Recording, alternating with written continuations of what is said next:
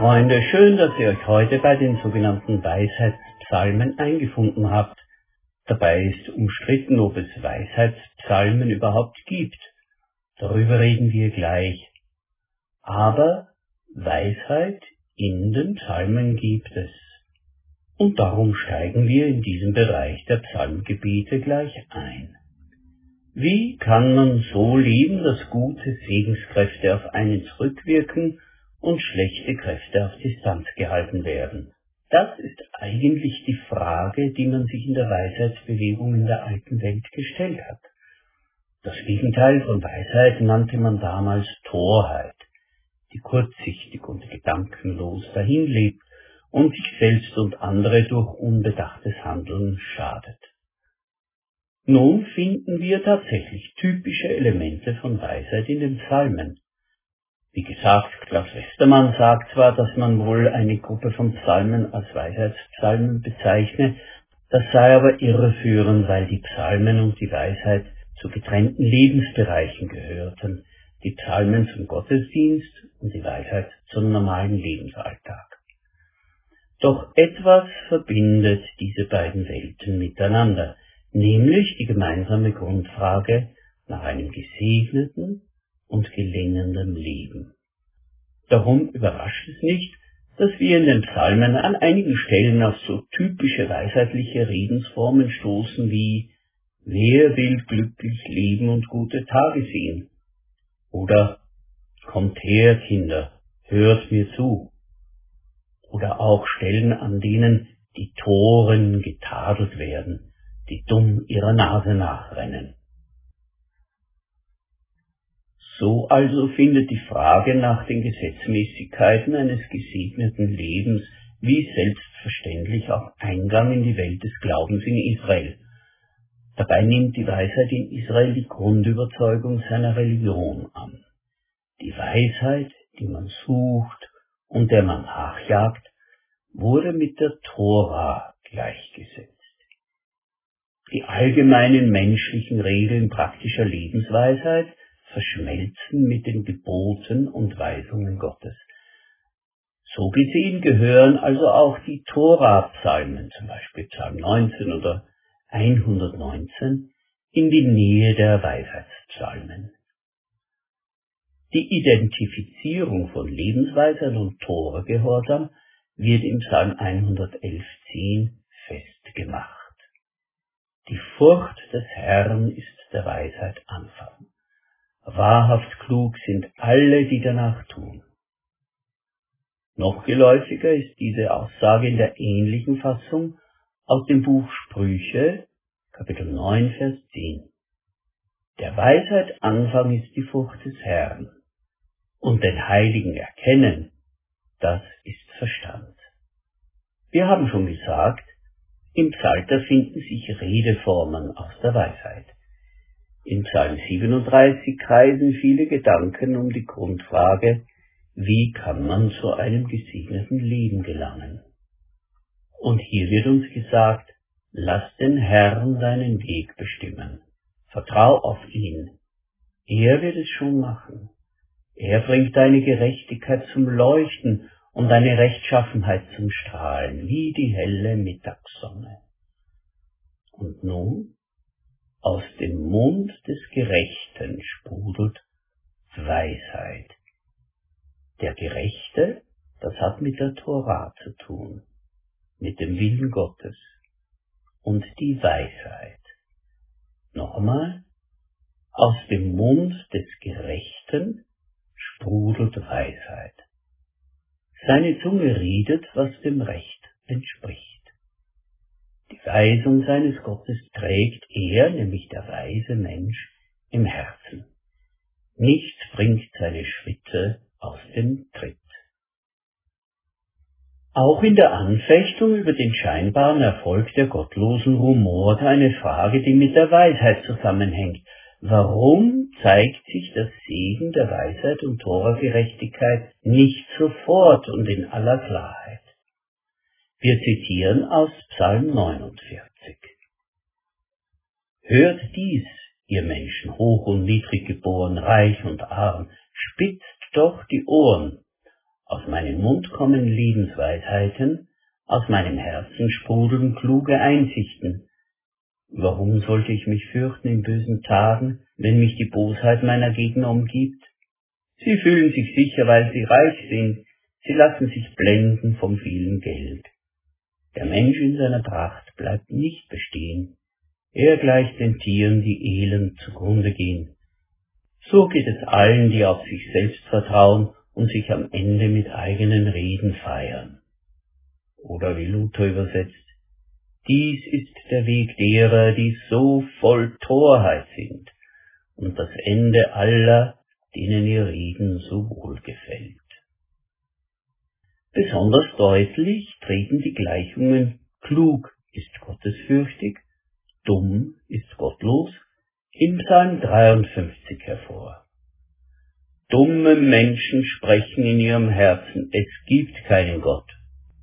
Sie handeln abscheulich und verkehrt. Es gibt keinen, der etwas Gutes tut. Doch der Herr schaut vom Himmel herab und prüft die Menschenkinder. Er möchte sehen, ob jemand da ist, der Verstand hat und nach Gott fragt.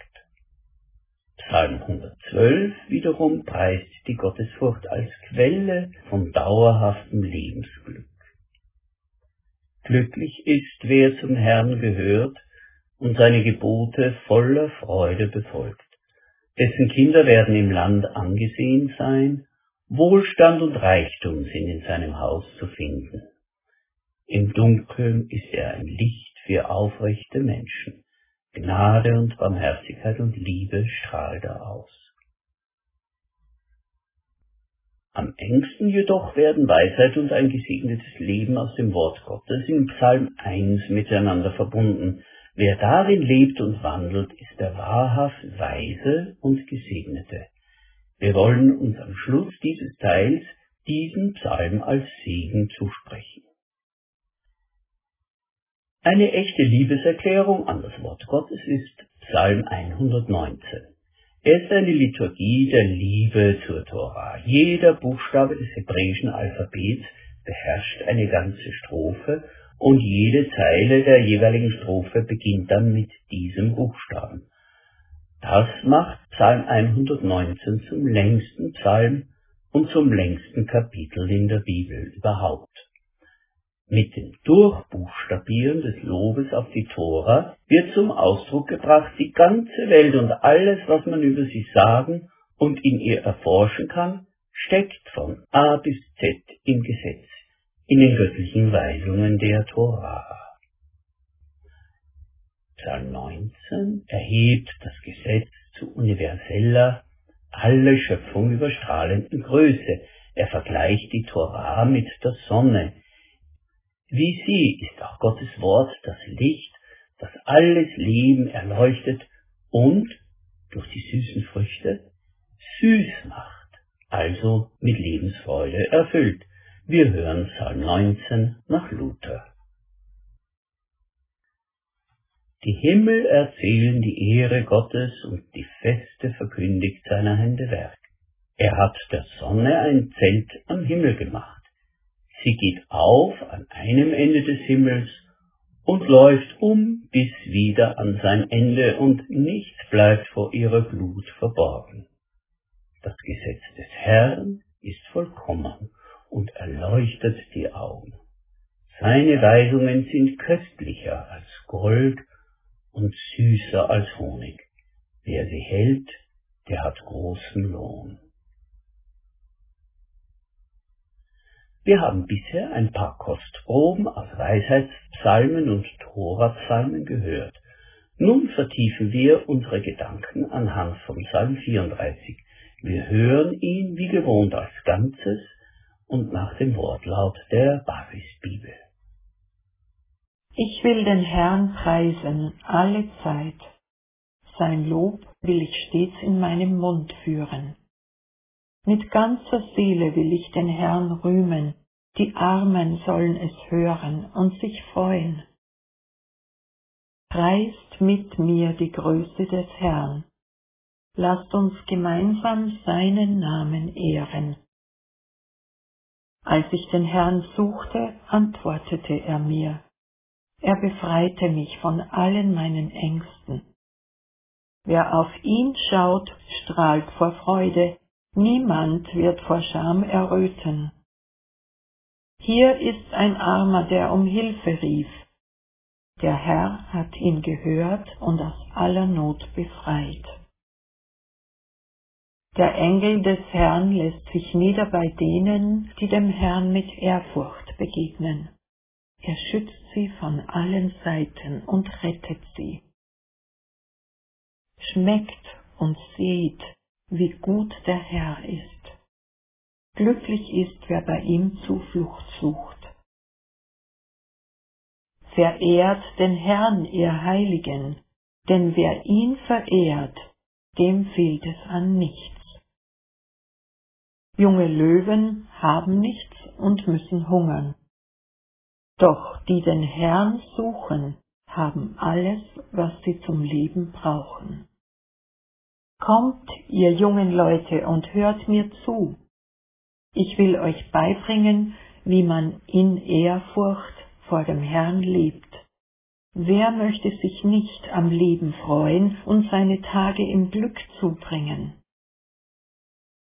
Dann hüte deine Zunge vor böser Nachrede und deine Lippen vor verlogenen Worten. Halte dich fern vom Bösen und tue Gutes. Suche den Frieden und setze dich dafür ein. Die Augen des Herrn schauen freundlich, wenn sein Blick auf die Gerechten fällt. Seine Ohren sind offen für ihren Hilfeschrei. Doch das Angesicht des Herrn verfinstert sich, wenn er auf das Treiben der Übeltäter blickt. Die Erinnerung an sie schafft er aus der Welt. Die Gerechten schrien, und der Herr hörte es. Er befreite sie aus aller Not. Der Herr ist nahe bei den Menschen, die im Herzen verzweifelt sind. Er hilft denen, die ihren Lebensmut verloren. Der Gerechte muss viel Böses erleiden, doch der Herr wird ihn von allem Übel befreien. Er schützt alle Glieder seines Körpers, kein einziger Knochen wird ihm gebrochen. Wer Böses tut, kommt durch seine Bosheit um, und wer den Gerechten hasst, muss es büßen. Doch der Herr spricht seine Knechte frei. Wer bei ihm Zuflucht sucht, muss für nichts büßen.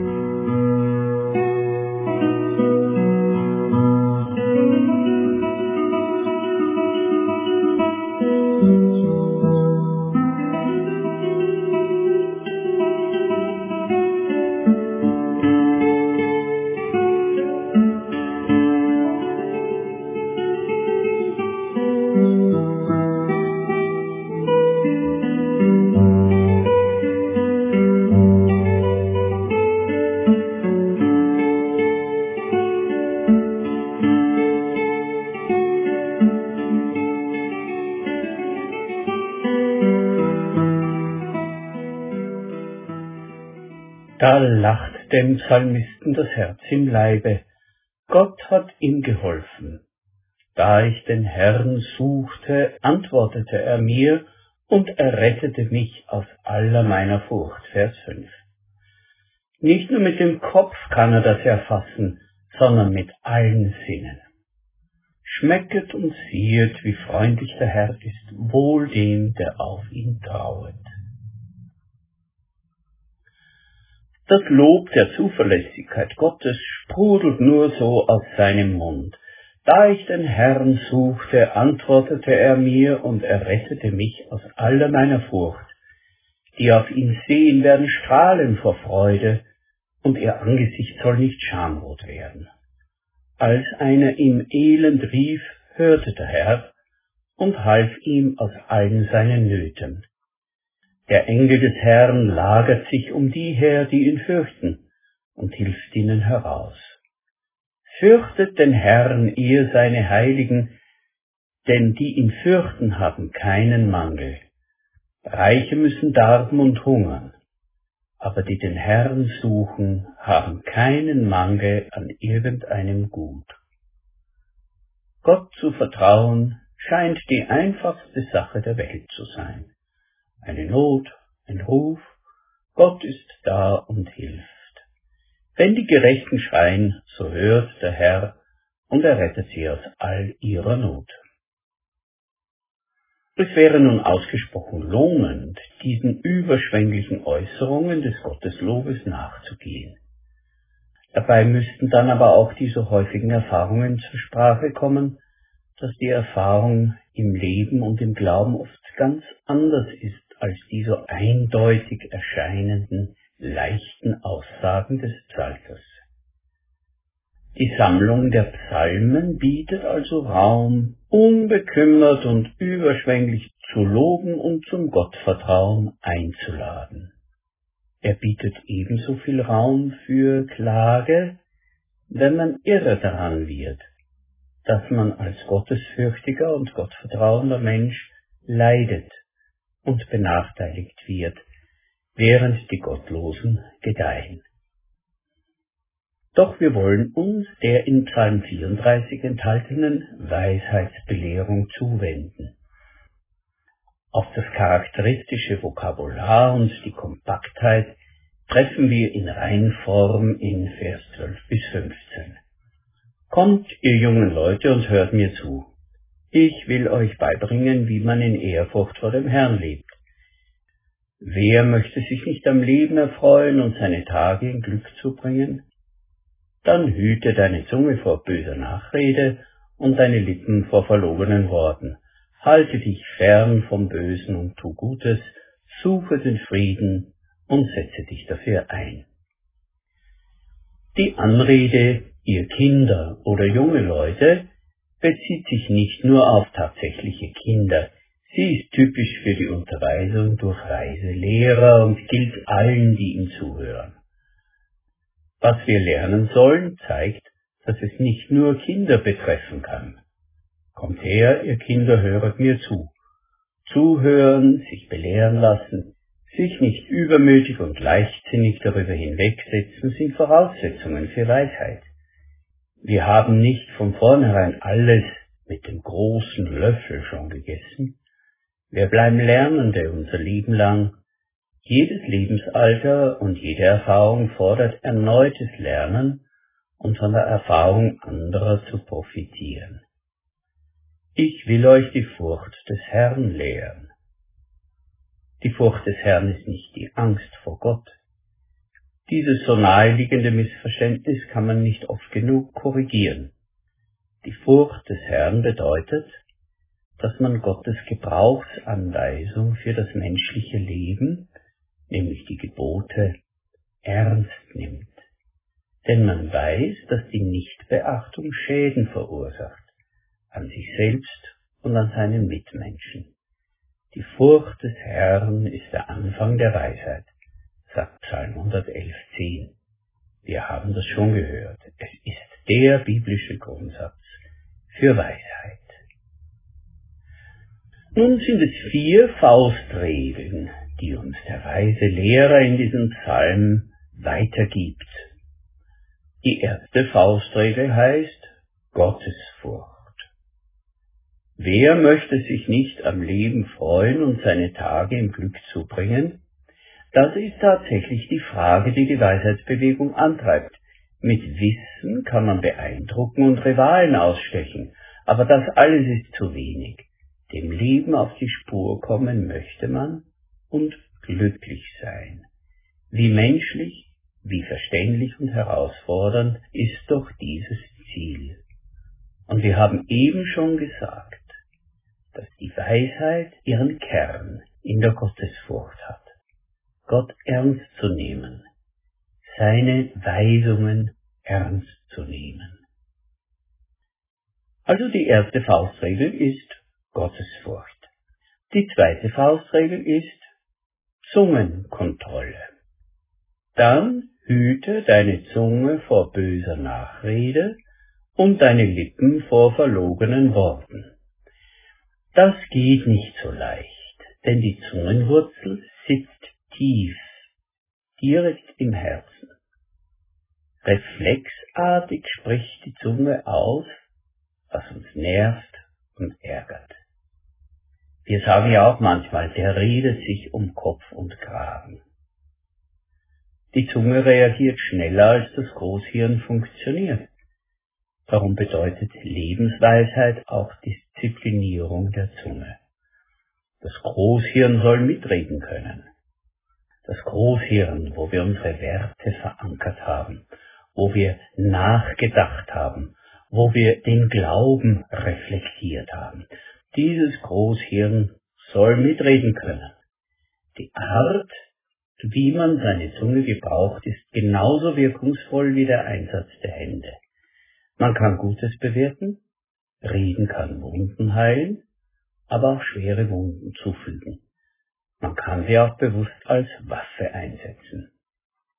Paulus sagt in Epheser 4, über eure Lippen komme kein böses Wort, sondern nur ein gutes, das den, der es braucht, stärkt und dem, der es hört, Nutzen bringt. Leitfragen beim biblischen Zungentraining sind die folgenden. Was baut den anderen auf und stärkt ihn? Was löst gute Entwicklungen beim anderen oder bei der anderen oder in einer ganzen Gemeinschaft aus? Das ist mit dem Begriff Segen gemeint. Das Gute auslösen. Also die zweite Faustregel war die Zungenkontrolle. Die dritte Faustregel für ein gutes Leben ist gerechtes Handeln.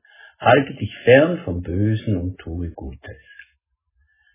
Wenn wir vom gerechten Handeln sprechen, dann meinen wir damit, dass wir das Wohlergehen der anderen Menschen und Mitgeschöpfe in das eigene Streben und die eigenen Entscheidungen mit einbeziehen.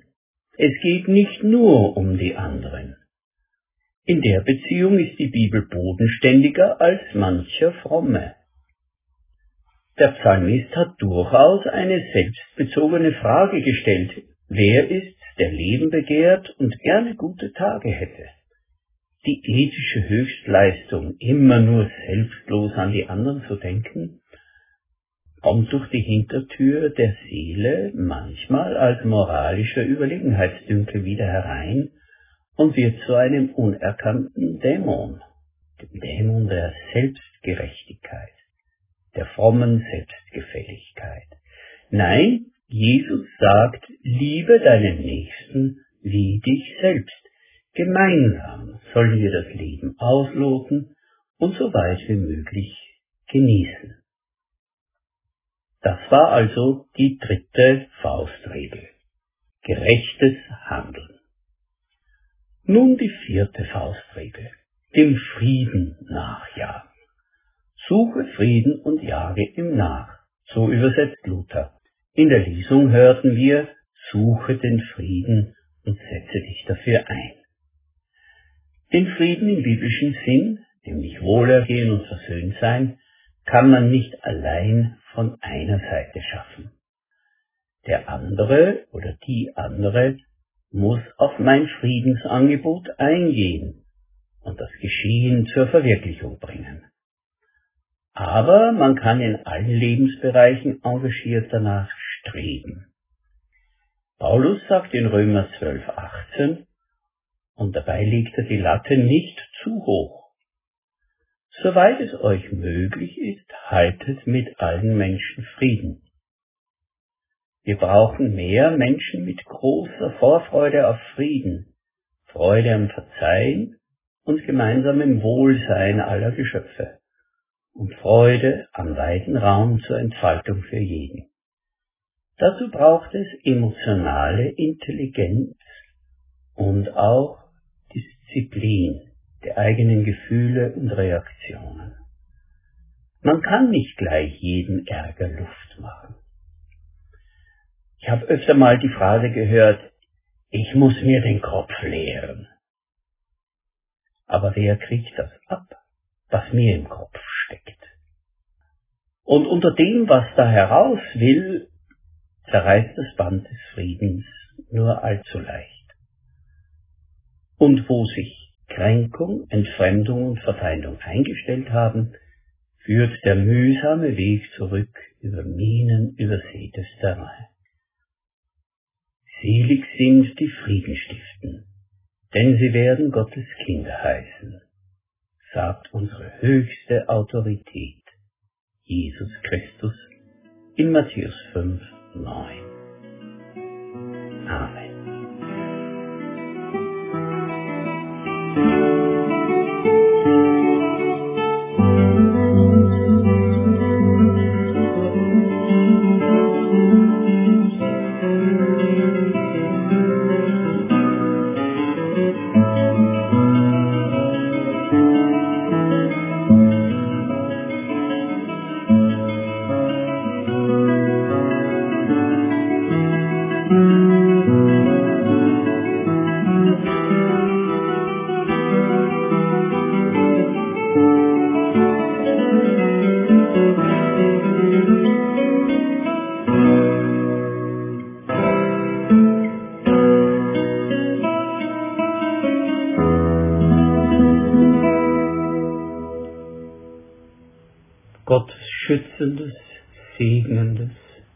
Leben und Hoffnung in dir weckendes Wort sei mit dir. Die folgenden Segensworte sind vom Psalm 90 inspiriert.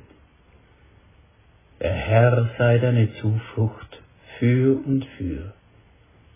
Ehe die Berge sich auftürmten, ist er Gott von Ewigkeit zu Ewigkeit. Er wende sich dir zu und schenke dir schon am Morgen die ganze Fülle seiner Güte, die dich begleite an diesem Tag und an allen Tagen deines Lebens. So wird sich an dir erweisen, wie freundlich der Herr ist. Was du dir vornimmst und was du anfasst, lasse er gelingen. Sei gesegnet und beschützt. Amen.